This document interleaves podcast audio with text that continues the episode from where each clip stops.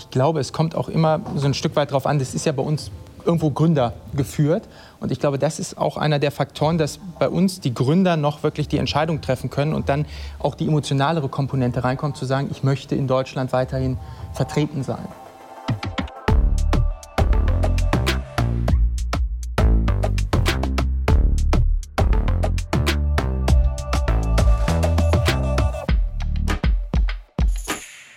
Hallo und herzlich willkommen zu einer neuen Ausgabe von Kilohertz und Bitgeflüster, dem HiFi-Podcast von HiFi.de. Ähm, in dieser Folge ist alles ein bisschen anders als sonst, denn ähm, das ist der erste Podcast, den ich live vor Publikum aufgenommen habe, was den äh, etwas anderen Sound erklärt und vielleicht auch so das eine oder andere Gemurmel im Hintergrund. Äh, lasst euch davon bitte nicht irritieren. Zum anderen habe ich zum ersten Mal zwei Gäste im, äh, zum Gespräch eingeladen, und zwar den Konradin Amft von T&A und den Götz von Laffert von Lyravox. Mit den beiden unterhalte ich mich über das Thema High-End Made in Germany und ähm, ich wünsche euch viel Spaß dabei. High-End Made in Germany. Äh, vielleicht sollten wir erstmal damit anfangen, dass ich meine Gäste vorstelle, beziehungsweise ich vorstellen lasse. Ich fange fang mal hier links an. Konradin Amft, die genaue COO von Genau, kaufmännischer Geschäftsführer. Kaufmännischer Geschäftsführer und leitet das Unternehmen T&A in zweiter Generation. Ähm, zu meiner Rechten Götz von Laffert, äh, Mitgründer von Lyravox. Genau. Das Unternehmen gibt es seit wann? 2013. Seit wann gibt es T&A? 1978. Also wir haben hier beide, da, da müssen wir glaube ich nicht drüber diskutieren, beide sind im Premium, Luxus, High-End-Segment unterwegs. Was genau das bedeutet, wollen wir jetzt heute mal, vielleicht, kommt, vielleicht ergibt es sich, aber ähm, ist auf jeden Fall, ihr verkauft, ihr baut, verkauft, entwickelt, vermarktet Audioprodukte, die eben nicht in jedem Flächenmarkt auf der, äh, auf der Rampe stehen, sondern die ihr mit einem gewissen Anspruch und mit, mit großer Sorgfalt entwickelt, die aber dann auch Sie mit entsprechenden Erwartungen sich dann vielleicht zulegen. High-End Made in Germany, das hat international, wie ich weiß, einen Ruf. Ist das hierzulande eher ein Vorteil oder ein Nachteil? Wer möchte anfangen? Ich würde sagen, dass es vorteilhaft ist, weil eine der großen Stärken in Deutschland für uns eigentlich Sie alle sind oder auch die, die hier zuhören, nämlich die Kunden, die sehr qualitätsbewusst sind, aber auch aus ganz unterschiedlichen Gründen High-End kaufen. Und deshalb ist es für uns als Branche, und da spreche ich jetzt nicht nur für T&A, sondern ich denke auch etwas breiter, wirklich gut, äh, dass wir einmal den internationalen Ruf haben, aber auch hier ein sehr breites Kundenpublikum haben, weil wir damit auch ein sehr breites Angebot wiederum schaffen können und damit attraktiv werden für ganz verschiedene Zielgruppen. Also wir haben neulich mal fantasiert, uns nochmal neu zu gründen in der Schweiz und die Preise zu verdoppeln. Aber da war es schon zu spät. Jetzt sind wir schon zu bekannt. Ähm, das mal nur so als kleiner Gag. Ansonsten ist Deutschland natürlich anerkannt. Äh, es gibt viele Länder mit tollen High-End-Manufakturen, wenn man mal so durch Europa zieht oder nach Japan geht. Oder selbst in Osteuropa gibt es ja tolle, tolle Sachen. Also insofern stehen wir da in Deutschland nicht ganz so alleine wie bei Autos oder so. Oder wie die Schweizer bei Uhren. Aber das ist schon mal kein Nachteil, also so vom Image her. Und ja, der Markt ist ähm, kompetitiv und man kann sich in Deutschland gut entwickeln, um dann in der Welt zu bestehen, so würde ich das mal formulieren. Das ist so, so würdest du eure Position jetzt ja. gerade sehen. Ähm, in wie vielen Märkten seid ihr außerhalb von Deutschland präsent aktuell? Ja, das wechselt. Wenn man so klein ist, dann hängt das eher von den Leuten und von den Vertrieben ab. Dann ist das ein bisschen Glückssache. Wir haben tatsächlich 2013 angefangen, mit der ganzen Welt Verträge zu machen und dann festgestellt, äh, das klappt auch nicht. Mhm. Und dann haben wir eigentlich mit 2000 19, wo wir acht Messen in Deutschland gemacht haben, uns mal auf den Heimatmarkt erstmal fokussiert und festgestellt, man muss doch erst im eigenen Land sich bewähren. Und dann kann man anfangen, die anderen sich zu erschließen, die auch alle noch wieder eigene Anforderungen haben. Das ist tatsächlich so. Und hat sich gelohnt, denn wir wissen alle, Corona war eher gut für die Branche. Und dann war das gerade so rechtzeitig, dass wir uns hier ein bisschen bekannter gemacht hatten und wir sind jetzt froh. Und wir würden, wenn wir könnten, wenn wir nicht so klein wären, würden wir auch alle Messen mitmachen und uns zehn Leuten direkt präsentieren. Ja, vielleicht mal so zur Einsortierung, was die Unternehmensgröße angeht. Wie viele Mitarbeiter und Innen habt ihr inklusive dir und Jens? Also ich zähle mal alle mit und alle halben und dann sind wir fünf. Plus allerdings einem engen Kreis von Freien und Befreundeten. Auch das gehört dazu. Also dass man in Deutschland Firmen, andere Manufakturen, Helfer, Dienstleister vorfindet, mit denen man so arbeiten könnte, als wären sie eigene Mitarbeiter. Es gibt zum Beispiel einen Schreiner, glaube ich, mit dem ja. Genau. Ja, Na, wir haben jetzt auch einen eigenen. Okay. Und ähm, das hängt aber damit zusammen, dass wir jetzt Gehäuse aus Stein bauen. Das könnte ein Schreiner nicht. Aber das war nur so eine Randnotiz. Nee, man kann das schon sehr gut und Deutschland ist ja auch nicht so groß. Man kann ja alle noch erreichen und dadurch kann man also im Verbund auch gut arbeiten. Also das eigentliche Unternehmen hat fünf Mitarbeiter. Wie viele Mitarbeiter hat T&A? Etwa 80. Das ist ja auch kein Riesenunternehmen, ist aber schon eine ganz andere Größenordnung. Ja. Was spricht denn, wenn man jetzt, also ihr seid sehr deutlich eine Manufaktur von der Größe her, von der Art von einem Produkt her, ihr seid etwas näher an der Serienfertigung, aber auch noch im Vergleich zu anderen, also auch ihr könnt euch das, glaube ich, euch würde niemand widersprechen, wenn er sagt, wir sind eine, eine High-End-Manufaktur. Ähm, was spricht für diese Art der Fertigung äh, oder wenn man diese Art der Fertigung hat, was spricht für den Standort Deutschland? Für uns ist es ganz klar ein Punkt, dass ein sehr hohes Qualitätsbewusstsein bei den Menschen generell vorhanden ist. Damit natürlich auch bei den Arbeitnehmern, die dann die Produkte bauen. Dann bin ich und sind wir ganz große Fans der Ausbildungssysteme, sowohl was das Universitäre angeht, aber auch die duale Ausbildung im Unternehmen, wo wir uns gerade im Produktionsbereich junge Menschen wirklich ranziehen können von der Pike auf, die bei uns lernen, dann vielleicht noch ein duales Studium dranhängen oder auch in der Produktion direkt bleiben. Und das ist für uns eigentlich der Garant äh, der Qualität. Bei uns sind es eben ein paar Handverlesene, die das machen. Und ich muss auch sagen, unsere fünf Mitarbeiter, die zählen sicherlich doppelt, äh, weil wir dann eben auch mal am Wochenende oder auch mal spät oder nachts arbeiten. Das gehört dann einfach dazu. Und weil wir natürlich besonders verlustarm arbeiten. Also es gibt ja, wie man aus der Betriebswirtschaft weiß, so, äh, so Schwellen. Wenn man die überschreitet, wird man erstmal ineffizient. Und das wird wahrscheinlich bei uns so bei acht bis zehn Leuten sein. Und insofern sind wir jetzt mal froh, dass wir da noch drunter sind. Ähm, dadurch sind wir natürlich, wir haben also eine super flache Hierarchie, das, das funktioniert alles. Und wie gesagt, dieser Verbund funktioniert. Wenn ich mir jetzt vorstellen würde, in einem anderen Land, in England oder in Frankreich oder in Italien, genauso arbeiten zu wollen, wird es wahrscheinlich ein bisschen schwieriger. Also da ist Deutschland einfach von dem Selbstverständnis des Mittelstands und auch der Leistungsfähigkeit einfach top.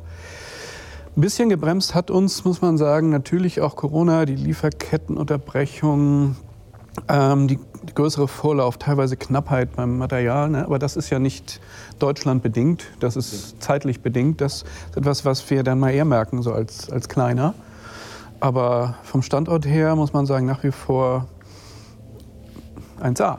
Keine Klagen. Aber was du eben gesagt hast, ist ja eigentlich eine ähnliche Beobachtung wie das von Konradin. Er hat gesagt, okay, das äh, Qualitätsverständnis bei den Mitarbeitern äh, ist hoch.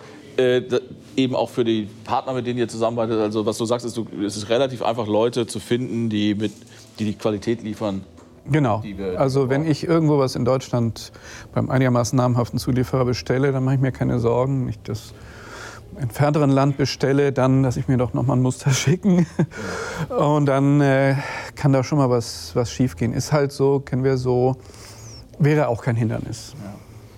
Ja. Ähm, jetzt hast du gesagt, 2013 habt ihr gegründet. Ja. Ist jetzt schwer zu sagen, aber äh, wann bist du ins Unternehmen mit eingestiegen? Äh, Vollzeit 2020. Ja, okay, auch noch ein bisschen später. Glaubst du, dass euer Unternehmen heutzutage noch so aufzubauen wäre oder so dieses, da ist halt schon, da, da, liegen halt mehrere Jahrzehnte dazwischen. Das ist eine ganz andere Art von Gründung. Ist das, ähm, ich weiß nicht, wer diese Frage am besten beantworten kann. Ihr wisst es beide ja, wie es früher war. Aber Götz kann es gerne ja, Ich war 78 schon da, da war ich noch interessierter junger Kunde, bin durch die damals noch vorhandenen großen HiFi-Kaufhäuser gestreift und da gab es schon T&A. Also das habe ich miterlebt. Und es ist schon so, eine Marke zu sein, ist wichtig. Und im HiFi bedeutet das, in den 90ern, in den 80ern und 90ern schon dabei gewesen zu sein. Ist einfach so. Äh, das Problem von der Kleinmanufaktur ist, dass es zu viele gleichartige gibt auf der ganzen Welt. Dass es auch viele gibt, die nicht unbedingt Geld verdienen müssen. Das ist so. Also da wäre so die Gnade der frühen Geburt des Unternehmens, die, die hilft da schon. Ähm, auch wenn man damit Geld verdienen möchte. Das ist immer so. Dazu gehört, dass man eine Marke ist und eingeführt ist und vielleicht auch nicht nur in Deutschland verkauft, muss man so sagen. Ja, das macht es natürlich leichter, aber ich meine, ihr seid ja nicht, äh, du wirst mit deinem Vater darüber gesprochen haben, äh, man, auch T&A hat ja mal irgendwann angefangen. Aber hast du einen Einblick oder hast du eine Ahnung, wie damals das, äh, der Wettbewerb aussah? War das leichter? Ich glaube, was sich grundsätzlich auch geändert hat, ist natürlich das Medienkonsumverhalten. Damals war Hi-Fi ja noch eines der Hauptunterhaltungsmedien, wurde mir gesagt. Also ich muss sagen, ich bin etwas jünger, nach 78 Baujahr. Ähm, und ich glaube, das hat durchaus dazu beigetragen, dass natürlich, was du schon gesagt hast, es leichter war zu wachsen. Und heute, das ist auch noch eine Herausforderung, die wir, glaube ich, beide sehen, ähm, ändert sich das Nutzungsverhalten der Medien schon und damit zwangsläufig auch der Stellenwert von Haifa. Also ich könnte mir vorstellen, ohne jetzt irgendwas schmälern zu wollen, aber dass es damals marktbedingt einfacher war als heute. Jetzt ist der Standort Deutschland. Ähm, wir haben gehört, er hat gewisse Vorteile, aber er ist eben auch, also, was ich von, von, von anderen immer höre, äh, äh, ist, dass es auch mit eben entsprechenden Kosten verbunden ist. Äh, ist nicht der Druck wahnsinnig groß, ähm, Teile der Fertigung zumindest auszulagern, äh, Zulieferer außerhalb von Deutschland zu wählen. Also ähm, ist das was, ist das ein, was, wo ihr täglich drüber nachdenkt, oder ist das überhaupt keine Frage? Wollt ihr einfach so viel wie möglich lokal machen und wenn ja, warum? Wir, also wir würden gerne so viel wie möglich lokal machen. Gerade wir sind durch viele Chips, durch viele Halbleiter ein Stück weit auch durch makroökonomische Entscheidungen gezwungen, ins, im Ausland zu kaufen, einfach weil es in Deutschland kaum noch Chipfertigungen gibt. Das finden wir sehr schade, weil wir würden es sehr begrüßen, wenn die Lieferketten kürzer wären. Das hätte viele Vorteile. Du hast es eben schon gesagt, man kommt schnell an Dinge dran, man hat äh, auch andere Rechtssysteme, man hat auch als Hersteller selber eine größere Sicherheit, weil wenn ein Produzent im Münsterland sitzt und äh, wir kennen das von einigen unserer Vorlieferanten, dann kann man wirklich hinfahren und sich Dinge vor Ort anschauen. Wenn ein Lieferant in China sitzt, äh, dann wird der Aufwand, da mal hinzufahren, deutlich höher. Also für uns wäre es sehr begrüßenswert, wenn wieder auch mehr komplexe Technologie wie Halbleiter in Deutschland gefertigt würden. Ich sehe das tatsächlich gar nicht so tragisch. Ähm, wir würden zur Not auch woanders beziehen oder fertigen lassen. Also nehmen wir mal alle das Beispiel iPhone. Jeder lächzt danach. Es ist Made in China noch, bald Made in India.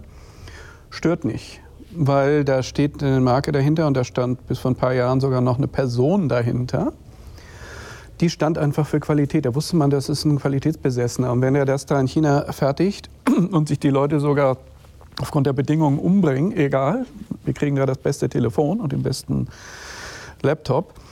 Und ähm, bei den deutschen Manufakturen, da sehe ich das so, wenn da Leute dahinter stehen, Köpfe, von denen man weiß, dass sie eben auch so ein bisschen qualitätsfanatisch sind, dann sorgen die schon dafür, äh, dass die sich das beste Teil an der besten Ecke besorgen und nicht aus Preisgründen, sondern aus Qualitätsgründen. Das ist bei T&A so und womöglich in der zweiten Generation wäre ja dann schon mal fast eine Ausnahme.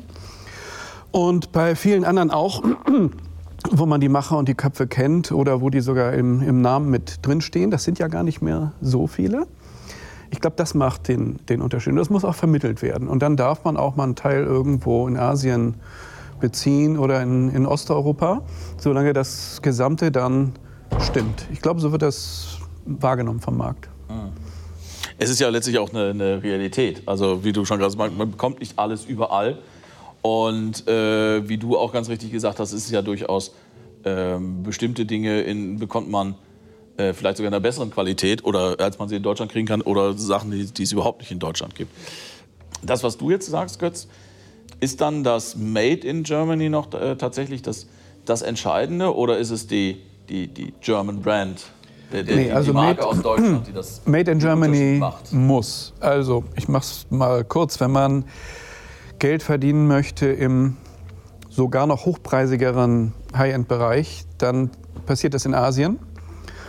Und wenn das nicht Made in Germany ist, dann ist das tabu. Und wenn die irgendein Teil entdecken, was in China gemacht ist, oder davon erfahren, dass nur irgendeine Leiterplatine da gemacht ist, dann ist das schon tabu, beziehungsweise dann hat das schon schlechten Geschmack. Es ist ja auch so, die würden ja auch nie eine Handtasche aus China kaufen, auch wenn die besser wäre als die aus Paris. Das ist so, das ist dann auch in anderen Teilen Asiens so. Interessant ist ja auch, äh, was die Deklaration ist. Ja, wir haben das mal nachgeschlagen. Äh, da muss ja irgendwie ein Prozentsatz X, ich glaube also 50 plus oder drei Viertel oder so, der Leistung muss in Deutschland passieren. Das kann aber auch eine Softwareprogrammierung sein. Also als wir noch die Streamer mit im Lautsprecher hatten, da war das irgendwie, das Produkt bestand fast nur aus Software. Da kann man dann drüber streiten. Dann kann man so, ja gut, wir lassen alles zu, dürfen trotzdem Made in Germany draufschreiben. So. Also im Moment sind wir weit weg davon, äh, an diese Grenze zu kommen. Ähm, das liegt einfach daran, dass wir gute Bedingungen hatten und zu guten Preisen die, die Sachen aus Deutschland und aus Europa bekommen. Also das Problem äh, stellt sich nicht. Aber es gibt oftmals Dinge, die sind aufgrund irgendwelcher geistigen Beiträge gelabelt als Made in Switzerland oder Made in Germany und dann wird auch darum gestritten. Also das Problem haben wir nicht. Nein, aber das Produkt gibt es her. Die Produkte werden ja von der Presse auseinandergenommen. Also man kann sich da nicht verstecken. Insofern haben wir das weniger als äh, andere Branchen. Äh, was Götz gerade gesagt hat, fand ich interessant. Ist das was, was äh, ihr bestätigen könnt, dass ausgerechnet, also was ausgerechnet, dass gerade die Märkte wie, wie, wie China äh, insbesondere darauf achten, dass es nicht Made in China ist im, im hochwertigen Bereich? Ist das was, kennt ihr das aus dem internationalen Geschäft auch? Ähm, ich weiß nicht, ob die den Negativausschluss machen, aber definitiv das positive Made in Germany oder bei der Uhr Made in Switzerland, du hast es eben schon gesagt, das öffnet definitiv Türen und damit wird es in den Märkten deutlich leichter äh, zu verkaufen, als wenn man das nicht hätte, definitiv. Ja. Mal zur Einordnung. Du hast gesagt, ihr seid jetzt erst dabei, den Schritt international zu machen. Ihr seid da seit einer Weile dabei, ohne dass du jetzt hier äh, Betriebsgeheimnisse offenbaren musst. Ähm, was ist so der, das, das Verhältnis deutscher Markt gegen Rest der Welt? Also rein ähm, umsatzmäßig ist es mittlerweile, arbeiten wir auf eine etwa Parität zu. Ähm, und das, wir, wir möchten auch diversifiziert sein. Deutschland wird immer der Heimatmarkt bleiben, auch das geistige Zentrum irgendwo für uns. Aber äh, wir möchten uns natürlich auch diversifizieren, weil man damit die Wahrscheinlichkeit von Nachfrageschocks, die wenn sie denn noch kontinentbezogen bleiben und nicht gleich global sind, reduziert.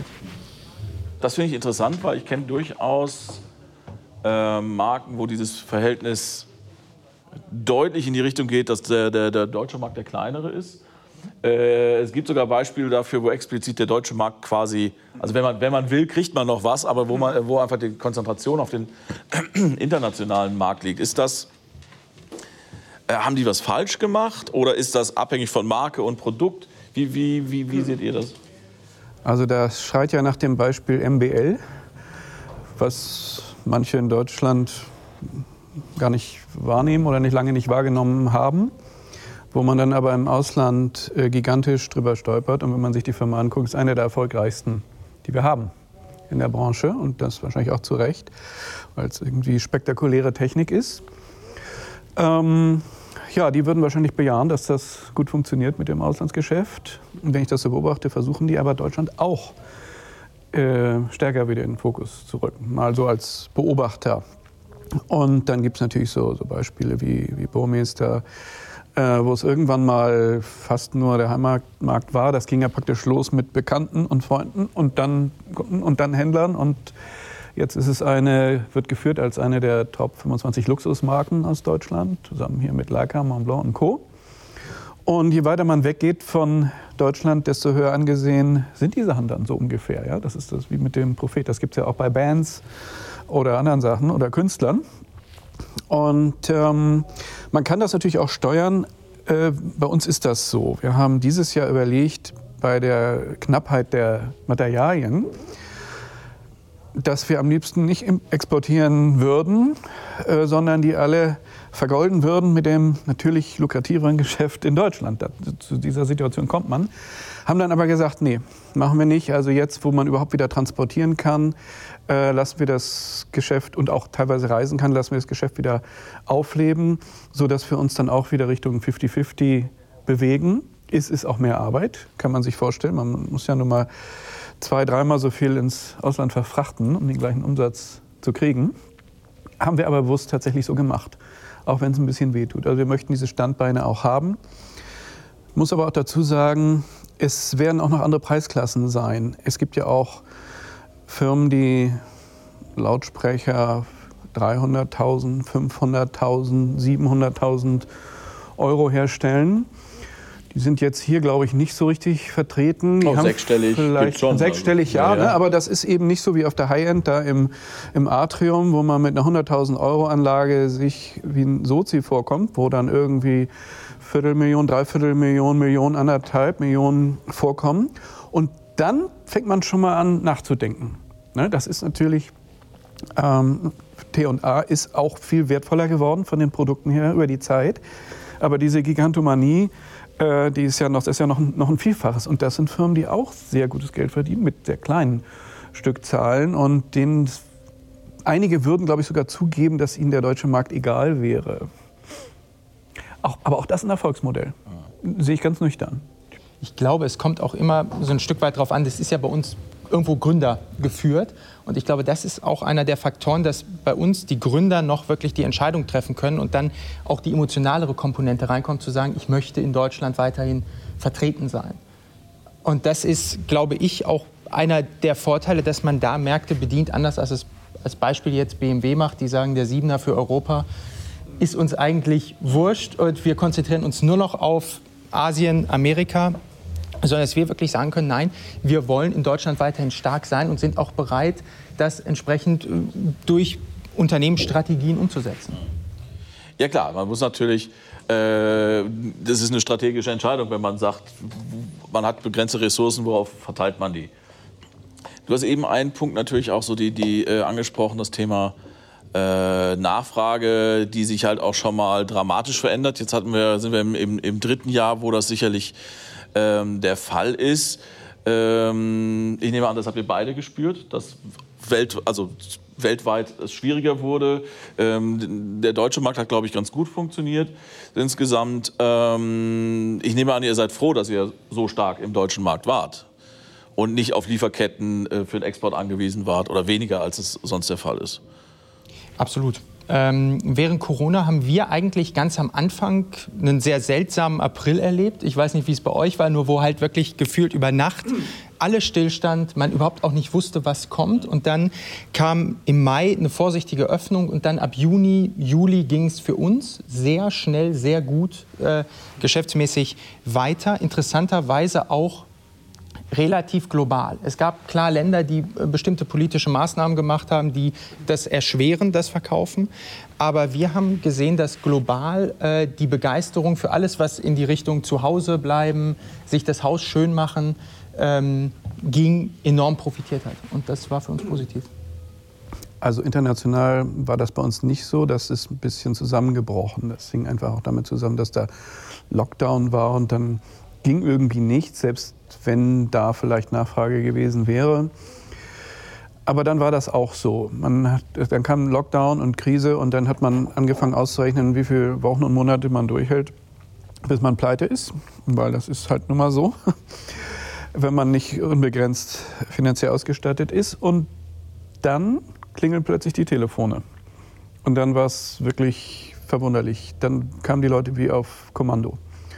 Das waren dann äh, Zeiten, wo wir große Anlagen am Telefon verkauft haben am Wochenende. So ein bisschen verrückt, würde jetzt, glaube ich, dieses Jahr nicht mehr passieren. Äh, ein bisschen bezeichnend. Die Leute waren dann plötzlich hungrig nach ja, Kulturtechnik, nennen wir es mal. Ja, die, die haben äh, zu Hause gesessen, sich nicht nur gelangweilt, sondern die hatten plötzlich so einen Aha-Effekt, so ein Aufwachen. Viele Leute, die einfach viel Geld haben, weil sie fleißig gearbeitet haben, waren nie zu Hause, haben ihr Zuhause nie genossen. Klar, es wurden ja auch Möbel und ich weiß nicht, alles ausverkauft, ja. Ausstattung und so weiter. Und äh, das ist aber dieser Effekt ist nicht, ist nicht abgerissen. Ja, wir haben jetzt Krieg und Krise und Inflation. Jetzt kommt noch dazu so ein bisschen noch wieder ein Bewusstsein fürs Schöne in diesen Zeiten, habe ich das Gefühl, ja, dass man dann trotz dieser eigentlichen Nöte, die man sich ja auch, wenn man äh, Normalverdiener ist, schon, schon ausrechnen kann, trotzdem das noch sucht. Ja, dafür gibt es natürlich auch historische Beispiele. Naja, will jetzt nicht abschweifen, aber äh, wir hatten das auch und wir haben ein anderes Phänomen entdeckt und in unserem Fall, weil wir in Deutschland sitzen, gibt es auch eine Nähe zum Kunden. Bei uns ist das Problem, dass unsere Systeme sind ja aktive, einmessbare Lautsprecher, dass die dann richtig perfekt funktionieren, wenn sie eingemessen werden. Und das auch nicht irgendwie maschinell, sondern von Hand. Und dadurch ist es ein Installationsprodukt geworden. Also sehr anders als die typische Testsiegerkomponente, die vom Händler verkauft wird und dann zu Hause vom Kunden selber installiert wird. Das sind wir nicht und ähm, wir haben auch das Gefühl, dass es die Dienstleistung, die damit drinsteckt, die man nicht ins Produkt mit reinbauen kann, auch nachgefragt wird und auch gefordert wird, wenn die Sachen so teuer sind. Das ist für uns so eine neue Sphäre. Da müssen wir jetzt drüber nachdenken. Es kann nicht jeder Händler leisten. In Deutschland können wir das flächendeckend machen. Wenn wir uns ein Land suchen, müssen wir einen Vertrieb haben, der das will, also der daran glaubt, der das beherrscht und der seine wenigen Händler auch so erzieht. Also könnte es sein, dass da so eine neue Sphäre von Geschäft entsteht. Das war bisher, glaube ich, nur bei Plattenspielern, die man dann vielleicht äh, justiert bekommen hat oder so. Ansonsten hat der Händler zu Hause nichts zu suchen gehabt. Und das hätte man auch während Corona vermutet, war dann aber nicht. Da waren dann die Leute, die raus durften, die also ohne gegen Gesetze zu verstoßen zum Kunden durften, die haben davon profitiert. Und das ist eine ganz interessante Entwicklung. Vielleicht kommt diese Betreuungs, dieses Betreuungselement noch stärker in diese Branche rein. Wobei ich schon den Eindruck hatte, also dass, dass ähm, für einen bestimmten Teil des High-End-Handels das durchaus schon immer, äh, also Service, Auslieferung, Anschluss und so weiter auch da, dazugehört. Absolut, voll. De definitiv, das war, haben, haben wir auch gesehen. Ähm, es fiel vielen unserer Händler sehr, sehr leicht, äh, auf Corona zu reagieren, weil die Umstellung nicht wirklich groß war. Man hat halt jetzt noch mehr dann legal natürlich außer Haus gemacht. Aber dieser Servicegedanke war immer schon vorhanden und kam, glaube ich, jetzt auch äh, sehr positiv zum Tragen, weil man eben nicht sagen musste, ich muss jetzt von einem reinen Online-Geschäftsmodell irgendwie umstellen und gucken, was ich denn machen kann. Ähm, Service braucht Menschen. Also Service kann man nicht also auch wenn andere Branchen das versuchen zu automatisieren, die, die Art von Service, über die wir jetzt hier reden, äh, braucht Menschen, die äh, vor Ort sind oder die vor Ort gelangen können ähm, und äh, das machen können. Das bringt mich zu einem anderen Punkt, der gerade ähm, ja, Branchen und ich möchte fast sagen gesellschaftsübergreifend äh, ein Thema ist, nämlich äh, Arbeitskräfte. Also äh, in, in, Köln, wo unsere Redaktion sitzt, ist gegenüber äh, eine, eine große Plakatwand, die ist seit sechs Wochen, glaube ich, von DHL gebucht, weil DHL händeringend Mitarbeiterinnen und Mitarbeiter sucht. Ähm, auf jedem zweiten Lieferwagen steht mittlerweile drauf, wir wollen dich. Hier unten ähm, sucht ein HIFI-Händler per Plakat nach Mitarbeitern. Dabei geht es sowohl um Arbeit, äh, sagen wir mal, manuelle Arbeit, die gemacht werden muss, wo man auch für qualifiziert sein muss. Das andere sind ähm, äh, die mit den hohen Anforderungen, wo man akademische Ausbildung für braucht. Wie seht ihr da die Situation aktuell, was eure speziellen Bedürfnisse angeht? Also ich habe lange niemanden gesucht, aber ich glaube, es ist grausam, mhm. was ich so höre. es geht. Äh, wir, wir, suchen zurzeit in, in ganz verschiedenen Bereichen. Ähm, ich glaube, man muss sich umstellen. Corona hat da viel auch für Umstellung gesorgt, beispielsweise was mobiles Arbeiten angeht, dass man einfach mittlerweile den Standard hat zu sagen, ja, wenn du bei uns anfängst, dann bekommst du einen Laptop und für eine bestimmte Zeit ist es uns egal, ob du in Herford, in Hamburg oder wo, wo auch immer sitzt. Ähm, uns fällt es vergleichsweise leicht, ähm, Mitarbeiter zu finden. Ich glaube, das liegt einmal am Produkt, aber auch am Standortfaktor, weil wir Ostwestfalen sind da ein bisschen äh, eigen. Wir kommen immer wieder zurück. Ich weiß nicht, ob es anderswo auch so ist, aber viele Ostwestfalen gehen erstmal zum Studieren oder zur Ausbildung aus, dem, aus der Region raus, aber kommen dann wieder zurück. Und das macht es für uns ähm, relativ einfach. Wir spielen aber auch sehr stark die Komponente des Familienunternehmens, weil das sehen wir wirklich ganz stark. Den Mitarbeitern ist es heute wichtig, für etwas zu arbeiten, was mehr ist als nur eine Bezahlung oder ein 9 to 5. Und insofern kommt uns da auch die Eigentümerstruktur, die ja rein in der Hand der Familie ist, auch noch zugute. Und das, was du jetzt gerade gesagt hast, beziehst du auf Verwaltung, Entwicklung, Fertigung und nicht nur auf, ein, auf bestimmte Bereiche, wobei Remote-Arbeiten in der Fertigung ein bisschen schwierig ist. Aber ihr habt, ihr sagt, äh, du sagst, ihr habt im Moment keine großen Probleme, ähm, Mitarbeiterinnen und Mitarbeiter zu bekommen.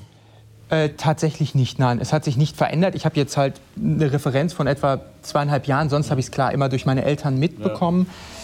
Ja. Ähm, aber es ist tatsächlich durch alle Bereiche so, dass man, wenn man Ausnahmen wie Buchhalter, das ist, glaube ich, das ist, habe ich gehört, handverlesen, wenn man die, die, die, eine Buchhalterin findet, muss man sie behalten. Ähm, aber ansonsten fällt es uns in, in allen Bereichen vergleichsweise leicht. Vielleicht musst du es einfach mal probieren, Götz. Na, also ich, ich stelle gerade diesen Monat jemand ein, das fiel mir jetzt noch äh, nebenbei ein, das ist ein Ukrainer, ein Flüchtling. Mhm. Aber ein Top-Handwerker.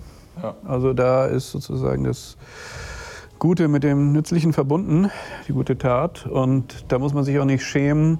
Ähm, der ist so gut, der hätte auch die äh, Einheimischen ausgestochen in dem Job. Die sich aber nicht beworben haben. Na, hat sich so ergeben. Ja.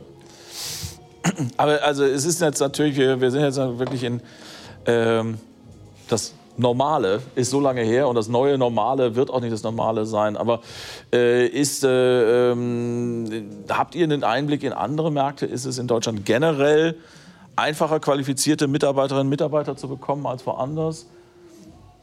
Hat man, ich, ich kenne äh, ähm, durchaus Unternehmen, die sagen, äh, die so weit gehen, zu sagen, wir als, als es gibt es ist attraktiv für ein deutsches Technikunternehmen zu arbeiten äh, und deswegen auch äh, gezielt auf dem, auf dem internationalen, internationalen Markt suchen bei den hochqualifizierten Jobs. Wie seht ihr das?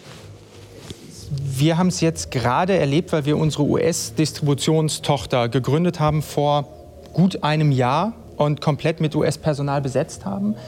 Ähm, ich hatte den Eindruck, dass es in Deutschland etwas leichter war. Das führt wieder zurück zu dem Ausbildungssystem, weil das System in Deutschland ja ist, dass die Arbeitnehmer relativ gut vorausgebildet kommen. Die muss man noch ein bisschen anpassen, trainieren auf die Spezifika des Unternehmens. Aber ähm, es ist weniger das Training on the Job. Und das war der Unterschied, was wir in den USA gesehen haben, dass dort sehr viele sehr gut waren in den Prozessen, die sie gelernt hatten.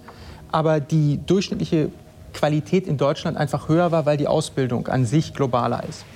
Sie werden breiter ausgebildet, wenn Sie als Beispiel jetzt im Industriebereich arbeiten. Dann haben wir es erlebt, vielleicht war es auch spezifisch jetzt für die US-Region, aber wir haben erlebt, dass äh, die Mitarbeiter, die sehr, sehr eine sehr gute Arbeit jetzt machen in den USA, aber dass die sehr stark trainiert sind auf den Job, den sie gerade haben und dort sehr stark äh, eingearbeitet werden, wohingegen es in Deutschland breiter ist und sie sich eher noch etwas anpassen müssen und dann das Training halt in der neuen Firma dadurch kürzer ausfällt. Äh, das ist ja auch was, was du ähm, vor einiger Zeit schon gesagt hast. Diese, das, diese Ausbildungssituationen, die, die, die Mechanismen, die dafür existieren, äh, sind sicherlich ein ganz entscheidender Punkt dafür. Ähm, bildet ihr aus bei euch? Noch nicht. Also wir schämen uns auch, dass wir es nicht tun. Wir würden es auch, aber dann würden wir nicht mehr ausreichend funktionieren. Ihr profitiert aber andererseits auch davon, dass halt, wenn jemand, also wenn in, äh, ein, ein, ein Schreiner äh, mit einem deutschen Gesellenbrief ankommt, verbindet man damit eine gewisse Qualitätserwartung, die in den meisten Fällen auch erfüllt wird? Oder ist das, ist ja. das mittlerweile auch so, dass es äh, eine Richtung Tendenz gibt, wie in Deutschland es viel mehr Training on the Job gibt? Also wir sind ehrlich gesagt noch zu klein, um da repräsentativ zu sein. Es ist äh, tatsächlich, man hat einen, einen Dunstkreis von Leuten, aus denen man dann pickt. Ja, das ist natürlich auch, auch schön. Also man würde jemanden einstellen, den man dann schon kennt. Das ergibt sich häufig. Insofern haben wir jetzt nicht ganz so dieses Thema. Ähm, ja, dann ist es auch die Frage, wer ist es? Also bei uns ist es eher so die Montage, die gebraucht würde noch. Äh, Toningenieure haben wir genug. Ähm, das liegt aber daran, dass Jens ja mal Ausbilder war äh, in dem Bereich und der seine Studenten noch noch hat. Ja. Ähm, aber nur mit Toningenieuren kann man alleine auch nicht arbeiten. Nee, aber insgesamt also sind wir da tatsächlich zu klein, um das ja. zu sagen. Also was wir jetzt, glaube ich, gemerkt haben, ist, dass ihr sehr, logischerweise, sehr, sehr unterschiedliche Perspektiven auch habt, ganz andere Erfahrungen, äh, was schon alleine in der, im Unternehmensalter und in der Unternehmensgröße liegt. Trotzdem glaube ich, äh, dass, ähm, dass ihr beide auch äh, äh, also die Marken als High-End aus Deutschland Erfahrung haben. Wie würdest, Götz, wie würdest du in möglichst wenig Worten High-End aus Germany, High-End Hi-Fi aus Germany, aus Deutschland, Made in Germany beschreiben? Was macht das aus? Was ist das, das eine, was es nur hier gibt? Die Frage ist aus der Sicht der Kunden oder in der Realität? Also aus der Sicht der Kunden ist es sicherlich geprägt von den ersten großen Namen, die international groß waren, dass das solide ist, dass das äh, ingenieursmäßig perfekt ist, dass man sich darauf verlassen kann, dass da nichts äh, wackelt, dass sich das auch gut anfühlt, alle solche Sachen. Es gibt ja auch Leute, die so einen German Sound schon manchmal bekritteln, darf man auch nicht vergessen, ne? wenn man nach Asien geht. So. Und man hat dann irgendwie den Lautsprecher nicht ganz sauber eingestellt, dann heißt es so, klingt jetzt ein bisschen deutsch. Oh, das ist dann schon fast Kritik. So, tatsächlich ist es natürlich so, gerade auch die letzten Jahre, die Entwicklung äh, ist ja nicht stillgestanden, hat sich das Ganze extrem entwickelt und aus Deutschland gibt es heute alles. Also alles, was High-End ausmacht, gibt es in Vollendung aus Deutschland. So würde ich das mal beschreiben. Kann ich nur unterschreiben. Also absolut. Ich, ich finde, was auch in Deutschland besonders ist, ist gerade die, die ähm, Breite und, Tiefe auch, dass es ähm, verschiedene Firmengrößen gibt, die aber alle sehr professionell arbeiten, ungeachtet der Größe. Genau, also deshalb, äh, und das finde ich ist wirklich ähm, einzigartig, dass es äh, eine sehr breite Branche ist, die sehr professionell arbeitet. Nein, Doch, es gibt eine Sache, die muss hier noch erwähnt werden. Deutschland ist das einzige Land, was eine High-End-Society hat. Und äh, das sieht man manchmal nur durch die, durch die High-End-Messe. Aber dass tatsächlich diese Branche, diese Industrie organisiert ist, das gibt es nur in Deutschland. Darum beneiden uns alle. Okay. Und das ist ein Vorteil und da sollte auch jede seriöse High-End-Firma Mitglied sein. Gut, dann nehmen wir das jetzt mal als Schlusswort. Schließlich sind wir hier auch auf einer Veranstaltung, äh, Veranstaltung der High-End Society. Äh, Götz, vielen Dank. Konradin, vielen Dank. Äh, das hoffe ich, mir hat Spaß gemacht. Ich hoffe, euch auch. So, und das war mein Gespräch mit äh, Konradin und Götz, wie gesagt, aufgezeichnet auf der Finest Audio Show in Dortmund. Vielen Dank nochmal für die Gelegenheit. Wenn es euch auch gefallen hat, ähm, lasst uns gerne ein Like oder ein Abo da. Oder schickt uns eure Kommentare an bitgeflüster hifi.de, weil das Ganze jetzt so ein bisschen anders war und ähm, ich da meine Gesprächsgäste ähm, oder die Gäste, die ich zum Gespräch eingeladen hatte, jetzt nicht unvorbereitet nach irgendwelchen Musiktipps fragen konnte. Ähm, habe ich einfach mal drei Shoutouts, kurze, drei kurze Shoutouts für euch vorbereitet, damit wenigstens so ein bisschen was von den üblichen Musiktipps hier auch dabei ist. Ähm, die werde ich dann auch alle in den Shownotes nochmal verlinken.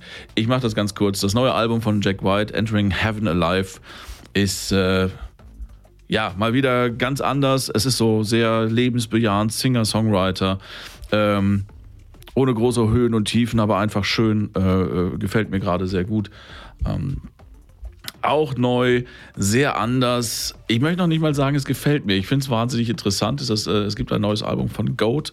Das ist, wenn ich mich richtig erinnere, eine, sehr, äh, eine schwedische Band, die sehr experimentellen Indie, Rock, Pop, Elektro macht. Also, äh, das ist nicht einfach, aber Goat von O'Death ähm, ist auf jeden Fall mal eine andere Art von Musik, möchte ich sagen. Muss, muss, nicht, muss dir nicht gefallen, aber wenn es gefällt, ist es sehr, sehr cool. Und dann ein Album, das ist schon äh, über, über zehn Jahre alt, das ist mir aber tatsächlich kürzlich erst untergekommen, äh, von Annette Asquith, Liberty, das ist von 2011. Das ist ähm, ein seltenes Beispiel dafür, dass mir, ich nenne es jetzt mal so typische audiophilen Musik zum Anhören auch gut gefällt. Also das ist, macht einfach, es ist sehr, äh, sehr sphärisch, sehr, klingt fantastisch, ähm, passiert wahnsinnig viel, aber es ist, nimmt einen einfach mit, es entführt einen in so Klangwelten. Das mag ich daran gerade sehr und deswegen habt ihr davon vielleicht auch schon mal bei dem einen oder anderen Test von uns gelesen. So, wie gesagt, das noch bei den musikalischen Shoutouts. In zwei Wochen geht es weiter, auch damit da, dann mit einer Aufnahme von, den, äh, von der Finest Audio Show. Äh, ich freue mich auf euch. Bis dahin.